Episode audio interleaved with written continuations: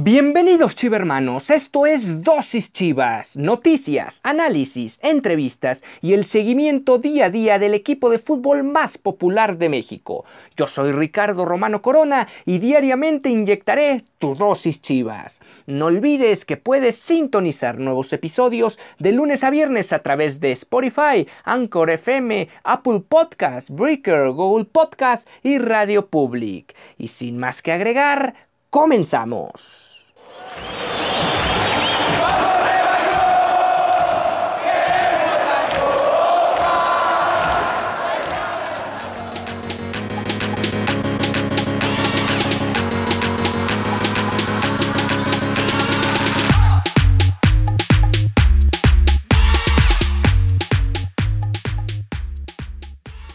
Hola, ¿qué tal? Esto es Dosis Chivas, el espacio deportivo del equipo más mexicano del país.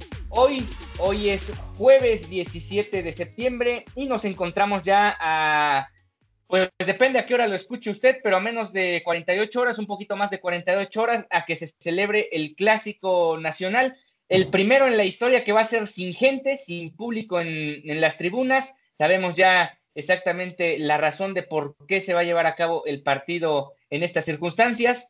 Va a ser en el Estadio Azteca alguien me comentaba que si era lo mismo jugar en, el Azteca, jugar en el, en, el Akron, pues realmente es prácticamente lo mismo porque al final sin gente este, este partido era 50-50 en cualquiera de los dos estadios, entonces realmente eh, es prácticamente lo mismo sin tener en estos momentos el, el apoyo de la afición para cada uno de los dos conjuntos que tendrán que verse mano a mano en situaciones atípicas, eh, sobre todo en un partido que sabemos que genera más allá de una rivalidad histórica, un tema de carácter social, incluso de carácter económico, y que al final de cuentas lo vamos a tener que ver todos desde la televisión y los jugadores van a tener una, vibra distinta al no tener gente en los estadios. Y hoy, hoy me acompaña, eh, como se los había prometido durante esta semana, y vamos a tener invitados azul cremas para charlar sobre el tema del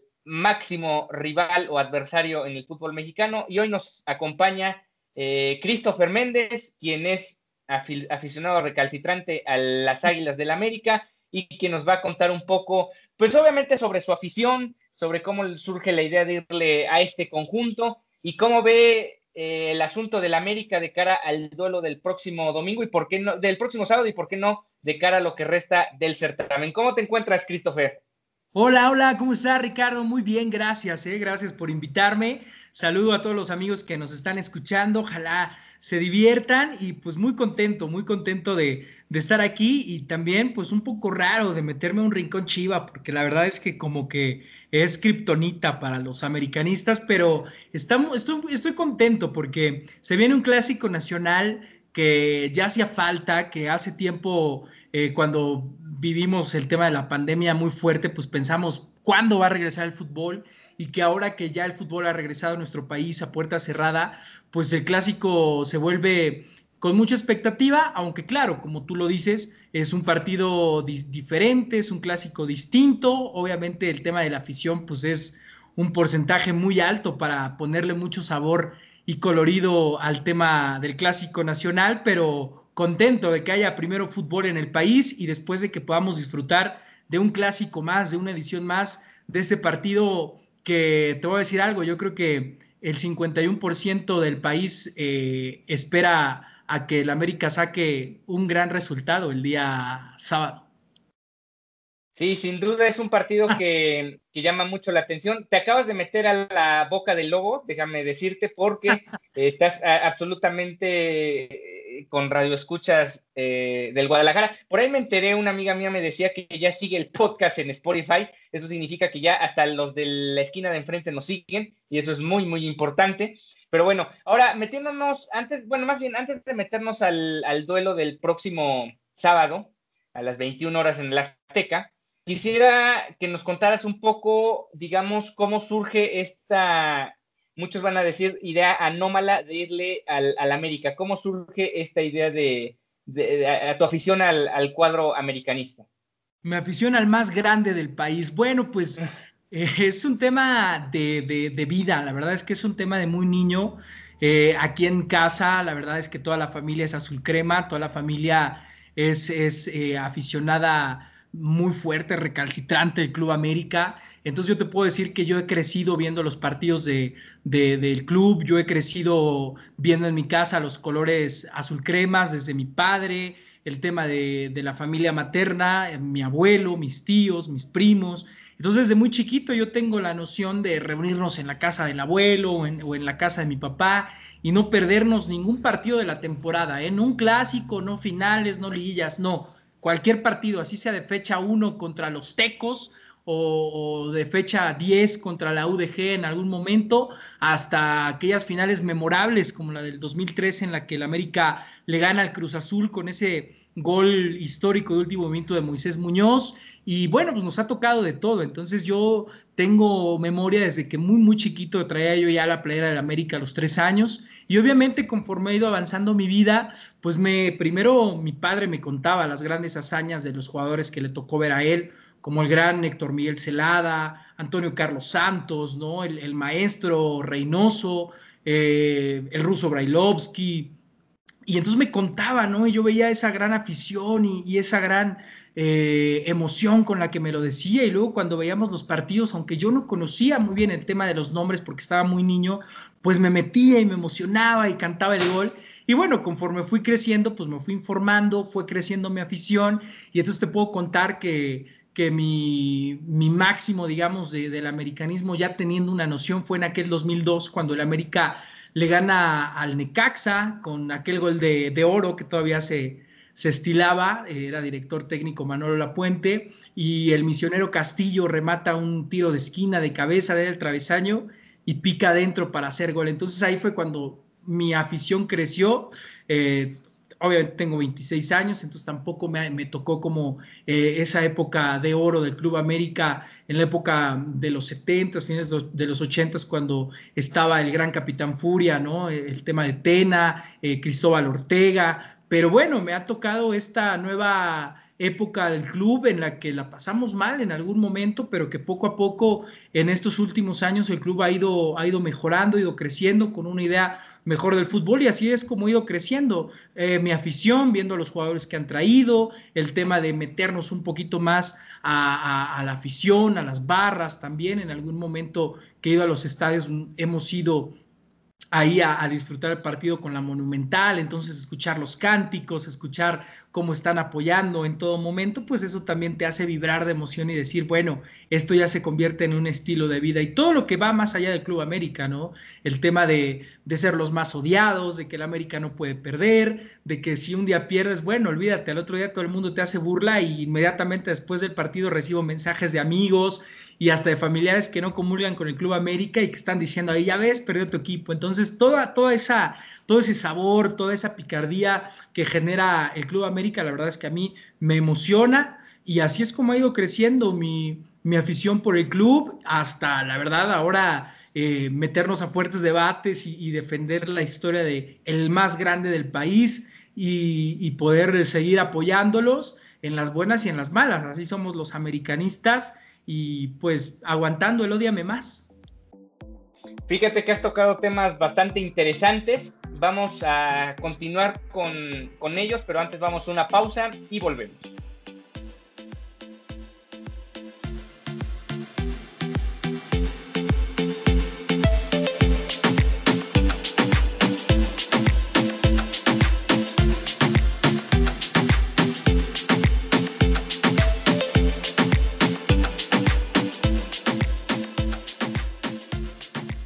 Ya estamos de vuelta aquí en Dosis Chivas, el espacio deportivo con todo el análisis del equipo. Ah, lo va a escuchar a Christopher decirlo más adelante que es el más grande, el de enfrente, pero bueno, el equipo más importante y más popular del país es el Guadalajara y aquí es su espacio Dosis Chivas. Y estábamos platicando con Christopher sobre el tema de, su afición al América. Fíjate que tocaste dos fechas importantes que tanto el martes como el miércoles las toqué en, en las emisiones una fue la del martes, que yo recordaba eh, en la historia de los clásicos, el único clásico donde se marcaron cuatro penales, y fue precisamente en el, en el torneo de 2002 donde el América sale campeón, en, el torneo regular se enfrentan Chivas y América, el, Guadalajara gana 3-2 ese partido y en aquel, en aquel duelo Gilberto Alcalá marcó cuatro penales, dos cobrados por Iván Zamorano y dos por Ramón Morales. Es la única vez en la historia de los clásicos que ha acontecido eso. Y luego tocabas la fecha del clausura 2013, que yo la tocaba también el día de ayer, porque mencionaba que el único jugador que ha vestido ambas camisetas y que ha salido campeón eh, con ambos conjuntos fue el Maza Rodríguez y fue precisamente en esa final del clausura 2013 donde eh, Javier eh, Rodríguez formó parte del equipo azul crema, anteriormente había salido campeón con Chivas en el Apertura 2006. Te iba a preguntar a, a propósito de, lo que remataste al final del comentario que te llegan mensajes cuando pierde, cuando pierde el América, cuando, cuando te llega la carrilla por parte de tus cuartos, por parte de familiares.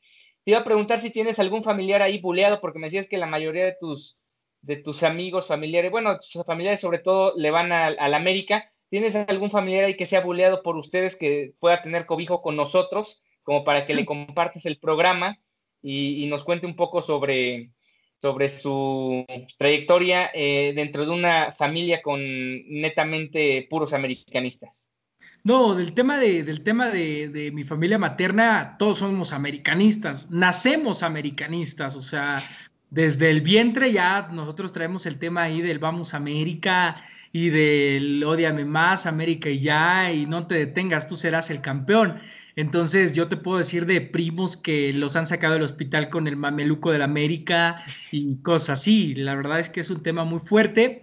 Y del tema de, mi familia paterna, sí, hay, hay, gente que, que, le va al Cruz Azul, por ejemplo, pero pues de alejitos, ¿no? Como el tema ahorita de la pandemia, pues de alejitos, tu sana distancia. Y este, y pues digo, aparte al, al, Cruz Azul lo traemos de hijo, entonces pues no hay tampoco un tema más fuerte por ahí, pero, pero sí, volviendo al tema del clásico nacional, eh, en, en mi familia el tema es América a morir, ¿no? Y nos reunimos a ver los partidos y olvídate, el tema de cuando se ganan los campeonatos, pues es fiesta, es fiesta, como si fuera una boda, unos 15 años aquí en, la casa, así es cuando gana el América un campeonato, es fiesta en América, como dice la canción de Chayanne. Sí, sí, sí, claro, pues ahí está el, tema de, del América. También me gustó mucho lo que comentabas de que no te pierdes un solo partido, así sea prácticamente pretemporada, ves todos los duelos de, del América. Te quería preguntar algo que eh, ha sido hasta cierto punto controversial entre la gente que le va al Guadalajara o que le vamos al Guadalajara fuera de la ciudad de, o fuera del estado de Jalisco y los que viven como tal allá. En el asunto de que generalmente la gente de Jalisco considera, por ejemplo, el clásico contra el Atlas más importante que el del América. Yo incluso soy de los pocos, fuera de que no vivo en el estado de Jalisco, que también lo considero así, porque me he dado cuenta que las rivalidades regionales al final tienen como un impacto más, más importante, digamos, en, en, la cuna de cada uno de los equipos. Por ejemplo, lo podemos ver tú y yo que estamos cerca de, del centro del país, cerca de Puebla, como la rivalidad, por ejemplo, entre Puebla y Veracruz es muy fuerte acá. A lo mejor en Monterrey pues, les vale gorro si juega el Puebla contra el Veracruz. Pero aquí realmente, por ejemplo, el clásico del Puebla, digamos, o el derby del Puebla sería contra el Veracruz en un, en un caso, diga, también en ese sentido de, tema regional. ¿Tú cómo lo ves? Al final sabemos que el clásico América Chivas eh, hasta cierto punto es un producto de la televisión, o sea, yo no veo a un clásico que se haya formado sin, si no hubiera tenido las bases de Televisa, por ejemplo. A partir de ahí es donde yo siento que viene esta rivalidad, que obviamente ya ahorita sí ya va más allá. Si ahorita Televisa deja de transmitir a los dos equipos y Televisa vende a la América, igual la rivalidad sigue. Pero digamos, a partir de que se, de que se genera esta rivalidad, ¿tú cuál consideras desde tu punto de vista cuál, que es el partido más importante para, para la América cada seis meses? Bueno, está claro que el tema América Chivas es, es, el clásico nacional. O sea, yo creo que ese sí es el partido más importante como aficionado, entendiendo las cúpulas del aficionado americanista, del club. Eh, el América Chivas no se puede perder, está prohibido que, que el América pierda ese partido y, y ese sí es el más importante. Pero cabe destacar algo. La realidad es que todos le juegan al América al 200%. O sea, tú decías un tema de Monterrey contra, no sé, eh, Puebla. Bueno, pues es un partido ahí, ¿no? Eh, entretenido a lo mejor porque pues, los rayados traen buen cuadro y el Puebla se defiende, etcétera. Pero cuando toca el tema de América Puebla, América Atlas, América Bravos, América... El, partido es interesante porque para empezar el América ya en estadios, ¿no? Y, después, eh, cosa que no pasa con el Guadalajara, porque últimamente el Akron pues, no lo llenan, pero el América ya en estadios locales y visitantes. Eh, y después todos le juegan al América al 200%.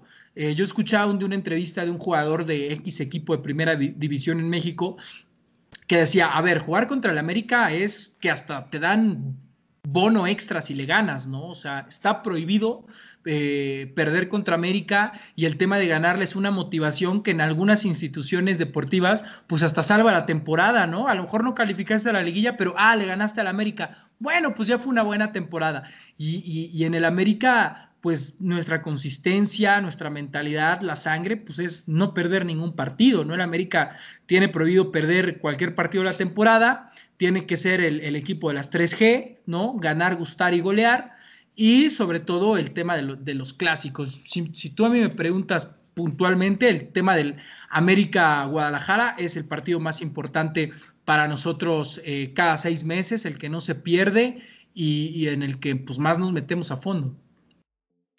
Fíjate que en algunos puntos, pues sobre todo en dos no estoy de acuerdo, pero ahorita los vamos a seguir debatiendo. Vamos a una pausa y volvemos.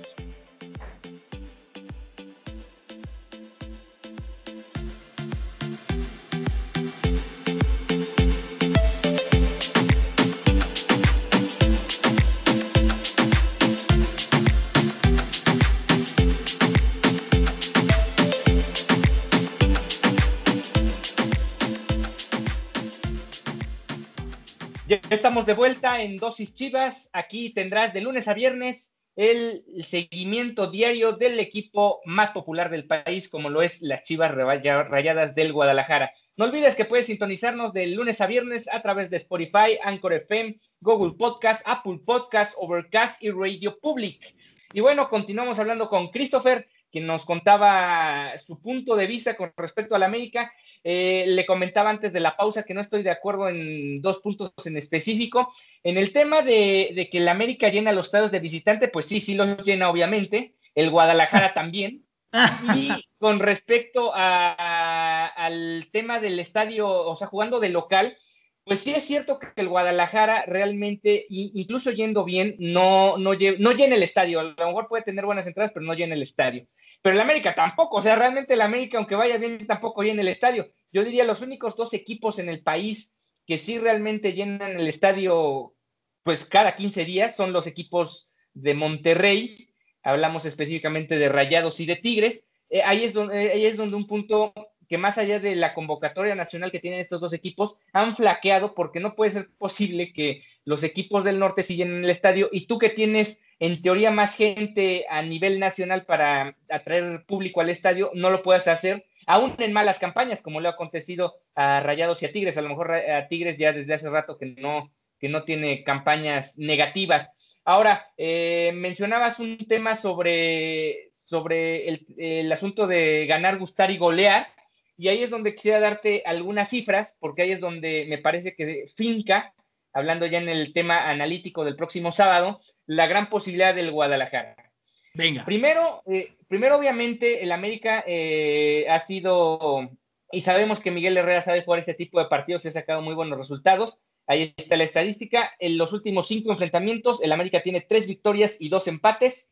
Es su mejor racha del cuadro azul crema desde abril de 2015, donde también cosechó la misma, exactamente la misma racha. Podría extenderla el próximo sábado y veremos cómo lo enfrenta Víctor Manuel Bucetich, quien será su primer clásico, porque nunca había dirigido ni América ni Chivas en su historial. Veremos si la experiencia de Miguel Herrera pesa en clásicos o la experiencia de Víctor Manuel Bucetich, que tiene mucho mayor recorrido como entrenador, también termina por pesar, como pasó hace algunas semanas contra Tigres, donde realmente eh, Bucetich le ganó la partida, la partida al Tuca Ferretti. Y aquí viene donde finca, yo siento la posibilidad del Guadalajara. Eh, el América acumula en sus últimos cuatro duelos eh, y está invicto, ha ganado tres y ha empatado uno. y ha anotado nueve goles, pero ha recibido cinco. Y ahí es donde yo creo que el Guadalajara tiene la posibilidad. ¿Por qué lo digo? Porque el América es cierto la mejor ofensiva del torneo, ha anotado 21 goles en 10 partidos, o sea, prácticamente dos goles por encuentro, pero también le han anotado cualquier cantidad de goles, tiene 15 en contra. Dentro de los nueve primeros de la tabla general, es el único que supera la quincena de goles en contra. Y me parece, bueno, obviamente ya tuvieron una lesión muy importante al inicio del torneo y se va a perder eh, su defensor central el resto de la campaña, pero aún así el América se está defendiendo muy mal y Ochoa parece que está trayendo los fantasmas del Ajaxio a, la portería del América porque recibe cualquier cantidad de goles y ahí es donde me parece que las Chivas tendrían su posibilidad, porque es cierto que el Guadalajara le está costando mucho trabajo meter gol, pero también le está costando a los rivales anotarle al Guadalajara. No sé cómo tú lo veas el asunto para el próximo sábado. Sí, bueno, eh, es un partido distinto, ¿no? Es un partido diferente, ya lo hemos hablado. Aquí el tema de, lo que pasó el partido pasado contra, vaga la redundancia, contra el, Toluca, que se fue 1-1 y el tema se olvida, ¿no? Este es un partido eh, distinto, es un partido diferente en el que los dos cuadros van a salir con todo y el Club América va a salir a, apostarle a ganar. Pero tiene razón, ya metiéndonos en un tema ya de, de ver qué es lo que está pasando lamentablemente la América perdió a, su central titular, a Bruno Valdés, una lesión que lo va a dejar fuera un ratito de las canchas y eso ha pesado en la, en la central de la América. Se trajo a Luis Fuentes pensando en que pueda tener esa dualidad de jugar como lateral y también como central, pero últimamente este chico Cáceres, el uruguayo, eh, está joven, obviamente eh, ha entrado ahorita al tema, al tema de, salvar la posición, pero sí veo que hay un desacomodo ahí en, la defensa central del América, aparte de que el Piojo no tiene, digamos, una, una defensa pues ya titular, le ha estado moviendo mucho tanto a los laterales, el tema de los centrales, eh, de repente quiere dar este cambio ya generacional con el tema de Paul Aguilar, que si bien ya es un jugador veterano, que le ha dado buenos dividendos al América, pues ya está en su fase de retiro, que ya no está para ser titular, que en los últimos partidos de la temporada pasada se vio mal en algunas jugadas y que bueno, para eso se trajo de, nueva cuenta al Hueso Reyes, está por ahí el tema de Jorge Sánchez, que fue complicado que se levantara de ese error que tuvo en la final contra Rayados y que al final cuesta el campeonato. Y, está el tema de, Manuel Aguilera, que yo es el, que veo pues que tiene más, más afianzado eh, la posición, obviamente porque ya tiene muchos años siendo titular en la, en la defensa del cuadro azul crema. Entonces sí veo, sí veo que el América tiene un poquito de desventaja en el tema de la, de la defensiva. Eh, yo creo que va a depender mucho de la comunicación que hay entre centrales, porque últimamente te digo que se han visto descoordinados, se han visto fuera de tiempo. Eh, el tema de Ochoa, pues también no ha dado mucha seguridad. Es cierto que, por ejemplo, el partido contra Toluca, en el empate que le, que le hacen al América, yo creo que Memo Ochoa pudo haber hecho un poquito más en esa pelota, pero escuchaba también un comentarista que decía, bueno, como es Ochoa, pues a lo mejor nada más lo dejamos así, pero si hubiera sido otro portero, pues estuviéramos cantando que fue un error. Entonces, digo, tiene todas esas bondades el ser un jugador internacional y, un jugador seleccionado absoluto, pero tampoco como aficionados, pues no, no podemos... Eh, eh, de repente ocultar las fallas del América. Eh, hace tres, cuatro partidos en las redes sociales, a través de Twitter, había un hashtag muy fuerte que era el famoso fuera piojo, ¿no? Porque aunque el América en segundo lugar de la tabla, pues no ha jugado bien. El América no tiene una buena sincronía. Eh, el piojo real ha movido mucho al tema al tema de los jugadores, eh, del cuadro titular. Eh, en algún momento se vio que venía muy bien hablando de la media cancha Sebastián Córdoba y de repente el partido pasado no sale, eh, ponen, a, ponen ahí al Oso González. Entonces hay desánimo. La verdad es que al interior del Club América hay desánimo en algunos jugadores que de repente no, no tienen esa serie consecutiva de ser titulares y que de repente el piojo lo sienta y mete a otro. Entonces, ha habido por ahí un, tema, leía yo eh, el día de ayer en récord, que, había por parte de, Sebastián Córdoba y de algunos otros jugadores, pues algún tema de desánimo, ¿no? De que no han tenido la titularidad al 100%, cuando la realidad es que pues son jugadores que están pasando por un buen momento y, y bueno, aparte venimos del parón, entonces creo que eso le ha afectado al club. Eh, primero las lesiones y después que el Piojo le ha movido un poquito al tema del cuadro y hasta el momento no hay una base titular. Sí, le ha costado trabajo a la América, en particular, por ejemplo, yo me acuerdo del partido contra, contra Puebla, que lo empiezan perdiendo 2-0, después le terminan dando la vuelta, pero en los minutos finales el Puebla les llega con una... Eso es yo creo que lo alarmante, que el América no está dominando los duelos. Si bien es cierto que tienen la pegada como para notar en las pocas ocasiones que lleguen a generar o en, un, en cuestión de minutos, como precisamente aconteció contra Puebla, Después vienen esas desatenciones atrás. Me acuerdo una jugada por la banda izquierda del Puebla, en el balón y la defensa se queda completamente parada como si fuera desfile eh, de primavera, viendo pasar el balón en el área y Ochoa hasta pone cara de espanto porque no sabe en qué momento le va a rematar un jugador del Puebla. Afortunadamente para todos el, el balón salió, pero eh, el América le llegan con mucha facilidad.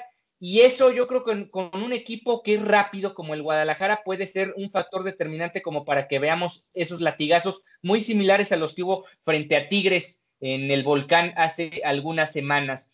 Y en el caso del Guadalajara, bueno, lo que mencionabas de Ochoa, eh, pues el más claro ejemplo está enfrente. Eh, Toño Rodríguez se equivocó dos veces en dos partidos distintos y le costó la titularidad y digamos que haciendo un comparativo con Ochoa, pues a lo mejor Ochoa ha tenido la misma cantidad de errores, pero a él no le va a costar la titularidad por el nombre que ya tiene.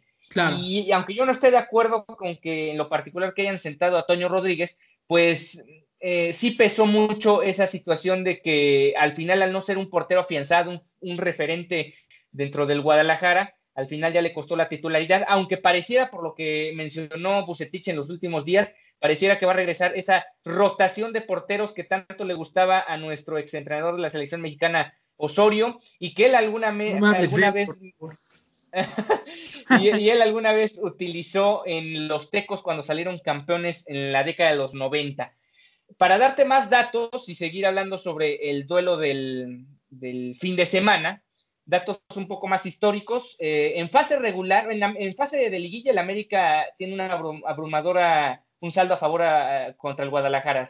Generalmente el América ha ganado más triunfos que derrotas en, temas de fase final.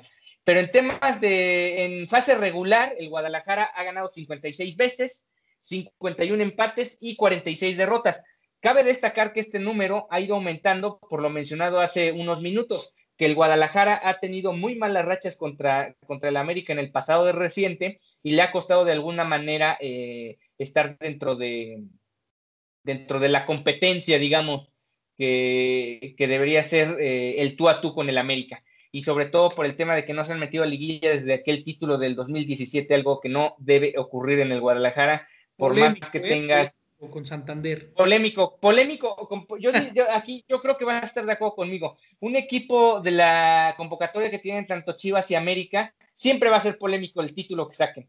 O sea, realmente es casi imposible que no digan que o te ayudó el árbitro o tuviste suerte, como dicen del América en el 2013, y al final siempre va a pasar eso. Pero, por ejemplo, sale campeón Santos con aquel churrazo de, contra Querétaro donde golean en la ida y después ya casi los alcanzan en la vuelta. O sea, realmente es lo mismo, solo que como el, Querétaro y Santos realmente en el fútbol mexicano no existen, pues este, no se hace la misma eh, reyerta que con los equipos tradicionales aquí en el país. Y un dato más antes de hacerte la siguiente pregunta. El primer clásico que ganó el Guadalajara frente al América fue en 1944. El marcador fue tres goles a uno. Todavía no se jugaba en el Estadio Jalisco, se jugaba en el paradero número dos, en el, campo paradero número dos. Y los goles fueron de Pablo González con doblete y Manuel López, quien fuera el primer anotador en la historia de los clásicos. Bueno, ahora sí, regresando al tema de, del, domingo, perdón, del sábado, ¿cómo crees que pare el América? O sea, ¿cómo te visualizas que el América pueda parar el próximo domingo?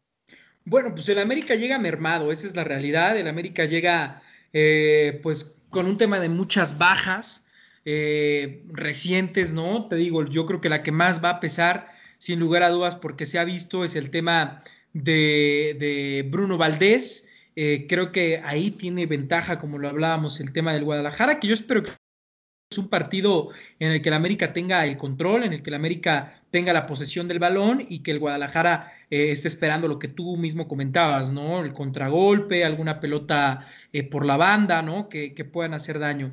Eh, hay un, hay un plan B. Recordemos que el partido pasado contra Toluca salió tocado Federico Viñas. Tú platicabas un ratito el tema de la pegada del América, pero es preocupante para el americanismo que, el último referente eh, del ataque eh, en, estos últimos, en este último año, ¿no? Que, que, sorprendió, la verdad es que un chico uruguayo sin cartel, sin nada, de repente llegara y, y metiera muchos goles, como es lo de Viñas, pues preocupa que no vaya a estar eh, el día sábado. Hay un plan B, te comentaba, lo leía yo el día de hoy, en el cual el Piojo prepara o, ha estado entrenando en Cuapa con, con dos cuadros. Uno en el, en el que tiene contemplado a Federico Viñas y en el otro en el que mete en lugar de Viñas a Giovanni Dos Santos. Entonces, aún más preocupante porque, pues la verdad es que Giovanni Dos Santos ha dejado mucho que desear en el tema del club. Sí es cierto, le tocó una lesión, aquella que se la hizo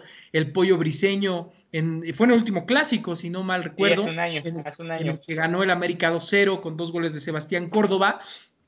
Entonces eso, eso le ha venido a baja a, Giovanni Dos Santos y no se ha podido afianzar en el tema del América. Entonces esa baja es sensible si es que se llegara a dar que, que no pudiera participar Federico Viñas. Aunque bueno, pues tenemos el tema de Henry Martín que la verdad es que es un jugador con mucho sacrificio, es un jugador que, que va por todas las pelotas, que ha aparecido en momentos importantes también, pero creo que esa dupla adelante es la que ha sido muy redituable para el Club América. Si no va a Viñas, bueno, pues va Giovanni Dos Santos, cosa que no sería lo mejor del todo, pero bueno, pues hay que, hay que, hay que aguantar ahí. Y, yo creo que el América va a salir eh, viendo el, el, partido pasado contra Toluca, viendo el tema de las lesiones y, sobre todo sabiendo que es un partido muy importante que el América no puede ganar, no puede perder, perdón. Yo creo que obviamente sale con Guillermo Ochoa, yo creo que va a salir con línea de cuatro, con Jorge Sánchez, con el chico este uruguayo, Sebastián Cáceres, va a salir con Emanuel Aguilera y yo creo que sí va a ir por la experiencia de, Luis Fuentes en, en la lateral izquierda en lugar del Hueso Reyes. Entonces yo creo que va Luis Fuentes. Y ya de ahí yo creo que en el partido pasado puso en la media cancha al, oso, al oso González. Eh, yo no creo que repita el oso González el día sábado. Yo creo que, yo creo que ahí va a ir eh, apoyando en la contención eh, Sebastián Córdoba por, esa movilidad, esa pegada que tiene. Yo creo que va a ser, va a ser redituable. Sí creo que también va a ir el paraguayo Richard Sánchez, que ha tenido un buen desempeño. Y creo también que van a ir con Leo Suárez en una línea de, de, tres. Y adelante yo creo que va a optar por el poeta Nicolás Benedetti, eh, abajito de los, de los delanteros. Y yo creo que obviamente inmovible Henry Martín. Y esperar el tema de Viñas, que es un 9, un 9 clavado, un 9 de esos que son goleadores o meter a Giovanni Dos Santos, que juega un poquito, tiene un poquito más de libertad, digamos, de jugar fuera del área, por las bandas, atrás del 9. Entonces, yo creo que sí va a cambiar un poquito el parado dependiendo quién entre, pero de entrada yo creo que va a parar de esa forma. Sí, fíjate que eh, me llama la atención lo que mencionas de, de la lateral izquierda donde en teoría va a tener a, lo que a mis ojos es el jugador más regular del Guadalajara a la ofensiva, que es Isaac Brizuela. Entonces tienes que, tener, tienes que estar constantemente al pendiente de un jugador que no le pesan los clásicos, lo ha demostrado eh, en el pasado, que es de los jugadores de mayor experiencia del Guadalajara y que al final es muy dinámico, tanto te hace daño por fuera como por dentro, sabe hacer diagonales hacia el centro y diagonales hacia el fuera, hacia afuera. Entonces, ahí es donde puede fincarse una de las claves del partido. Fíjate que del lado del Guadalajara es una incógnita quién vaya a ser el portero porque Gudiño se equivocó contra el Necaxa y entonces ya no se sabe quién vaya a ser el, portero, si sea Gudiño o Toño Rodríguez, además con esa entre líneas que dejó Bucetich de que puede irlo rotando, lo dejamos abierto a ver, quién puede ser el portero, lo que sí es un hecho es que van a jugar en la central eh, Irán Mier y el ahora convocado a la selección, Gilberto El Tiva Sepúlveda, quien eh, ha, mostrado avance sustancial en su, en su apenas corta carrera como futbolista profesional de primera división. Y veremos, eh, en, parte del éxito del Guadalajara la defensiva ha sido que la coordinación entre estos dos ha sido casi perfecta en casi, casi todos los duelos. Muchos de los goles precisamente se le han atribuido errores del portero porque realmente han sido remates donde los porteros han, han, flaqueado, no tanto como que la defensa haya permitido esos disparos, sino simplemente han sido jugadas de rutina que se le han ido a los dos porteros del Guadalajara. En la banda derecha va a jugar el Chapo Sánchez y la otra incógnita es del lado izquierdo, donde eh, el titular habitualmente había sido Miguel Ángel Ponce, pero a raíz de su tontería frente a los Tigres, donde salió expulsado y dejó emparejado el partido 10 contra 10, y ahora ya van dos partidos consecutivos donde el Chicote Calderón ve la titularidad, pero al ser un rival poderoso y sobre todo por las bandas, ya lo mencionabas tú, el, Guadalajara tendría que ser un poco más precavido y tener un jugador más de marca como lo es Ponce. Entonces yo, me, yo apostaría que Miguel Ángel Ponce va a regresar a la titularidad. En el medio campo, yo creo que Fernando Beltrán, quien también recibe su primera convocatoria a nivel selección, debería estar dobleteando con otro jugador que ya vistió las dos camisetas, como lo es Jesús Molina y actual ahora capitán del Guadalajara. Por las bandas, el ya mencionado Brizuela y Uriel Antuna me parece que va a formar parte del juego titular además de la dupla que también convocó Martino a la selección, hablamos de Alexis Vega y de JJ Macías. Por cierto, hablando de esta convocatoria, pues hay cinco jugadores de Chivas y cuatro de América. Hablamos de, no sé si la pudiste checar el día de ayer, pero está Guillermo Ochoa, también convocaron a Jorge Sánchez, a Sebastián Córdoba y a Henry Martín, considerando que la convocatoria es de puros jugadores que militen en el fútbol mexicano, debido particularmente al tema de la pandemia. Sabemos que los que juegan en Estados Unidos y mucho menos los que están en Europa van a venir nada más a jugar un duelo contra Costa Rica, o sea, no tiene el menor sentido tener ese duelo además a puertas cerradas sin ningún tema comercial, vaya, no, no, no hay sustento como para que vengan los demás jugadores. A lo que me quiero referir con esto de la convocatoria es que el Guadalajara ciertamente tiene un jugador más en la convocatoria, pero digamos que esto debería ser normal, ¿no? el Guadalajara juega con jugadores mexicanos eh, en su totalidad, el, América no, y en teoría el Guadalajara debería tener constantemente a los mejores futbolistas mexicanos si es que quiere competir en una liga plagada de extranjeros. ¿O tú qué opinas? Sí, yo creo que yo creo que el tema es que, bueno, en algún momento la selección, el tema del Guadalajara era la base de la selección mexicana, ¿no? Pero creo también que ha pasado en estos últimos años por un tema hasta de indisciplinas, ¿no? Tú comentabas eh, hace un momento la alineación probable de, las Chivas y se me vino rápido a la mente y, me sacó una risa el tema de Alexis Vega y Antuna, ¿no? Que pues yo creo que sí juegan el sábado si es que no se van de fiesta, ¿no? Y, lo suben en su Instagram y, esas cosas que han hecho estos dos chavos que pues es lamentable, ¿no? Que jugadores profesionales, jugadores de primera división, de un club grande. Eh, ya ni los pachoncitos. Ya ni los pachoncitos, no digo, porque y mira que los pachoncitos no cantan mal las rancheras, pero, pero pues es lamentable. Yo creo que pasa por un tema de indisciplina, de baja de juego, de bajo de nivel, en el cual el, Guadalajara se ha visto, se ha visto mermado en, en, eso y obviamente afecta a la selección nacional, pero pues también afecta al, desarrollo y al desempeño de su club.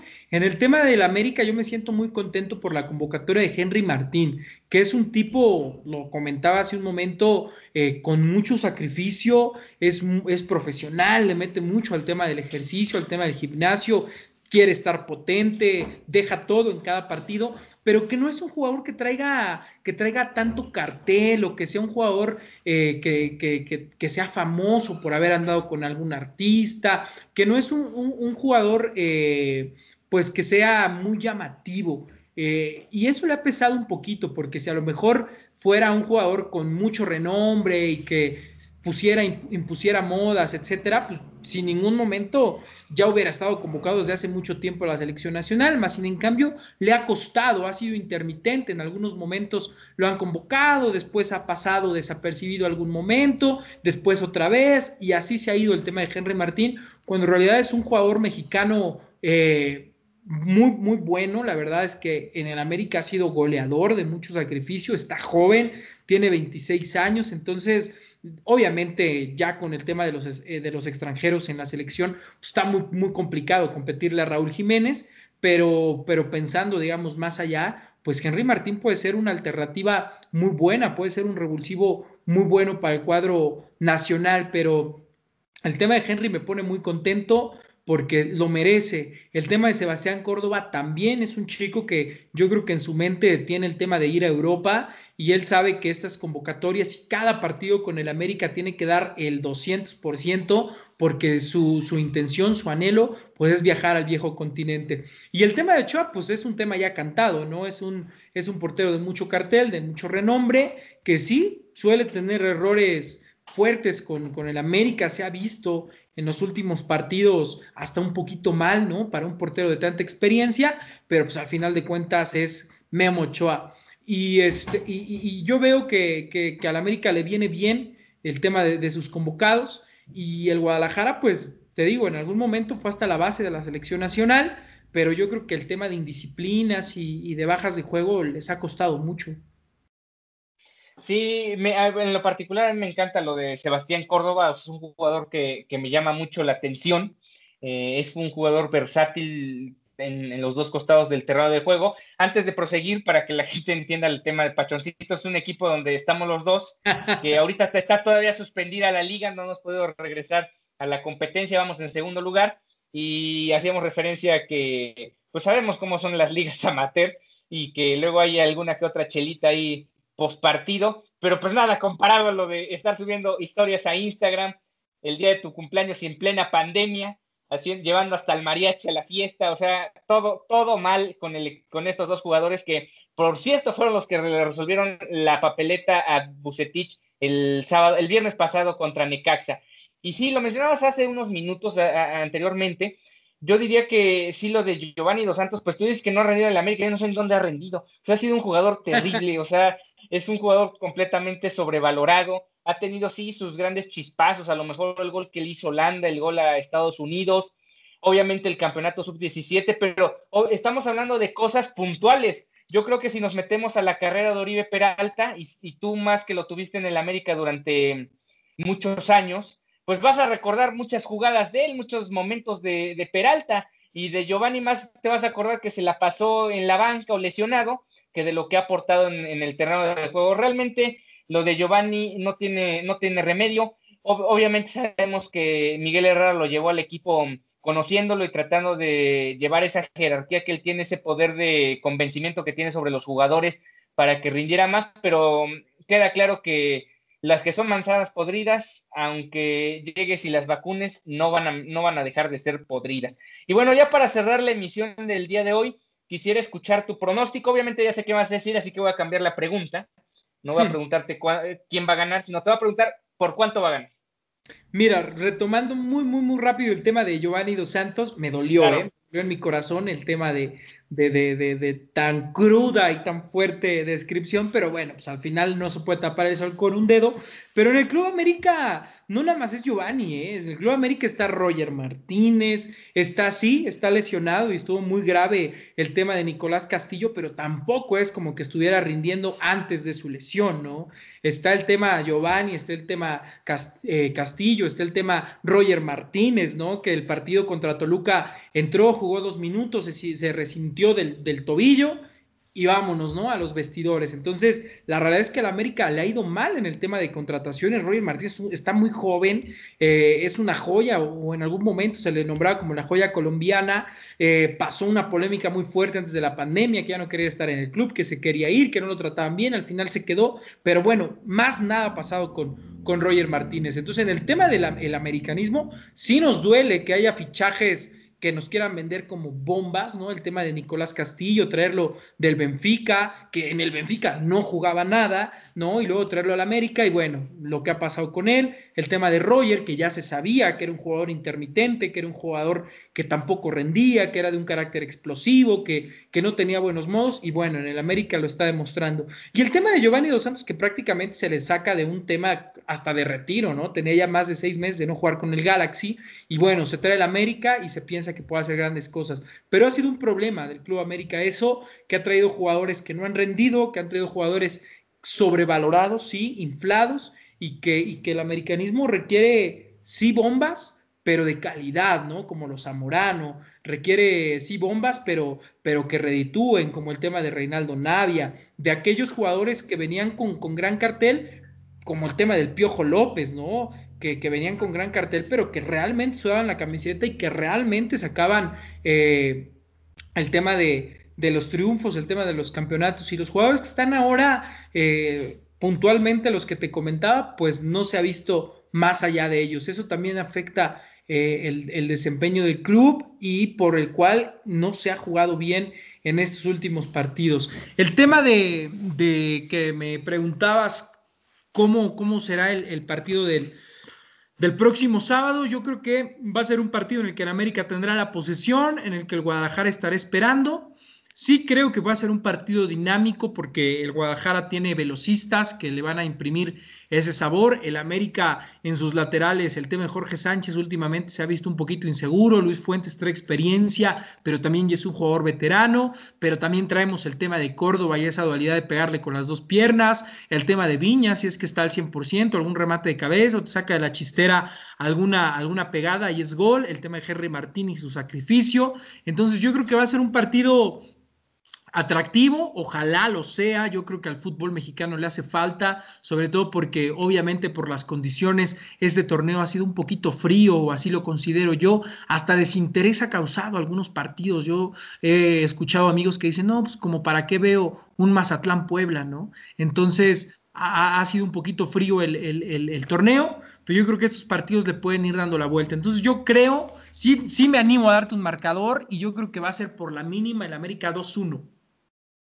Ok, muy bien, pues sí, obviamente no ibas a decir que empate y mucho menos que iba a ganar el Guadalajara, por eso la pregunta fue tal cual. Y sí, con respecto a lo que mencionas de que, pues sí, está siendo un tanto extraño, y no, yo no, diría solo el fútbol mexicano, sino realmente todos los eh, espectáculos de entretenimiento, todas las actividades de entretenimiento que tenemos. Ayer lo veíamos en el toro, no se sentía raro que, pues aunque te vayas con alguien, estás a dos metros, y entonces como que se, se, o sea, no es lo mismo, o sea, al final no es lo mismo y no sientes la misma, como que al final estás como acompañado pero solo. Y lo mismo pasa ahora que lo tienes que, o todo lo tenemos que ver en las pantallas, ya sea en tu tablet, en tu computadora, en tu celular o en la televisión, los partidos de fútbol, los partidos de americano, los partidos de béisbol, los partidos de tenis, que al final como no, no, no hay gente en el estadio, pues al final sí se siente esa situación de no, como no sentirse cercano al, ambiente acostumbrado de este, y sobre todo este tipo de partidos, ¿no? Que,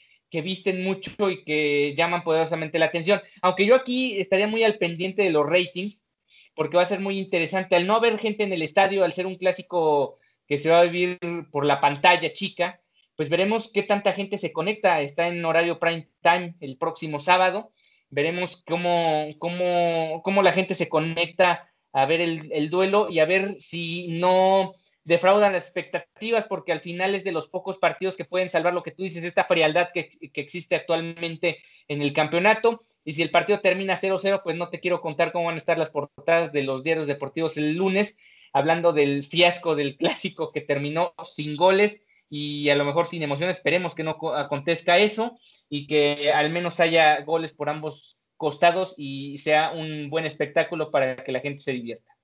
Sí, sí, totalmente de acuerdo. Ojalá y las expectativas están altas, te digo, por el tema de, disfrutar un nuevo clásico ante todo este tema que, ha pasado con, la pandemia. Eh, el América tiene un calendario bien complicado a partir de, del, día sábado. También eso a América le tiene que cambiar el chip de lo que han pasado los partidos anteriores y, este puede ser un revulsivo muy fuerte para encaminarse y, ser uno de los favoritos para ganar el campeonato Guardianes 2020. Entonces, el América yo creo que sale, va a salir por todo. Eh, te vuelvo a repetir, el calendario está pesadito para el club, vienen los otros dos clásicos que, tiene. Inmediatamente después del Guadalajara se le viene el de, el de Cruz Azul, el de Pumas. Entonces, el América tiene, tiene fuerte el calendario. Yo creo que eh, de, conseguirse la victoria el día sábado, en el América se estarán sanando eh, varias, varias heriditas que hay, eh, porque según algunos medios, algunos reporteros muy metidos dentro de, dentro de las cúpulas americanistas. Te, comentaba hace un momento, hay algunos malestares por parte de algunos jugadores que pues no han visto esa regularidad a pesar de que, de que han tenido un buen desempeño. Entonces yo creo que este clásico al América le sirve mucho para enfilarse ya de, lleno a lo que es conseguir el campeonato. Eh, ganarle al Guadalajara siempre será bueno y a nosotros como aficionados y como, primero como aficionados al fútbol y después como americanistas, pues bienvenido a este tipo de partidos y ojalá sea un partido atractivo. Pues sí, a ver qué acontece el próximo sábado. Pues muchas gracias, Christopher, por haber acompañado en este espacio de dosis chivas del jueves 17 de septiembre. Espero que disfrutes del duelo el próximo, el próximo sábado y veremos qué acontece. Eh, digamos que va a ser una semana incómoda para el equipo que pierda, por no decir que es una crisis, perder contra el acérrimo rival en la semana posterior, digamos, la cruda realidad después del partido del sábado. No olviden que pueden sintonizar, sintonizar, nuevos episodios de lunes a viernes a través de Spotify, Anchor FM, Google Podcast, Apple Podcast y Radio Public. Muchas gracias, Christopher. No, muchas gracias a ti, amigo, y, recordarle a toda la afición y a todos los, que nos están escuchando que pues al final es eso, es fútbol, es para divertirnos y mira, aquí entre tú y yo hay una gran amistad, Chivas América, entonces eso siempre debe de prevalecer ante todo la amistad, el, el, que nos llevemos bien, pero siempre metiéndole ese saborcito futbolero. Arriba el América y verás que el próximo domingo te estaré llamando para decirte que perdieron las Chivas. Ok, muy bien, ya me veo ahí pegando un día en el Palacio Municipal una, bandera, el eslogan del clásico, pero bueno, ya lo veremos más adelante. Pues muchas gracias, Christopher, y nos saludamos el próximo, en la próxima emisión, ahí estarás cordialmente invitado para algún, tenemos los miércoles de partidos históricos, algún día recordaremos alguno de los clásicos más memorables, y claro que estarás invitado para que formes parte de la charla. Yo encantado, encantado de estar contigo, de platicar del fútbol, que nos encanta, que es una pasión, y sobre todo el América, que es un estilo de vida. Muchas gracias a todos los que nos escucharon el día de hoy. Nos vemos el día de mañana con más de la previa del partido del próximo sábado. En esta ocasión nos acompañará Abraham Mila, quien también es aficionado a la América y nos contará cómo ve el duelo del próximo, eh, del próximo sábado. Hasta entonces.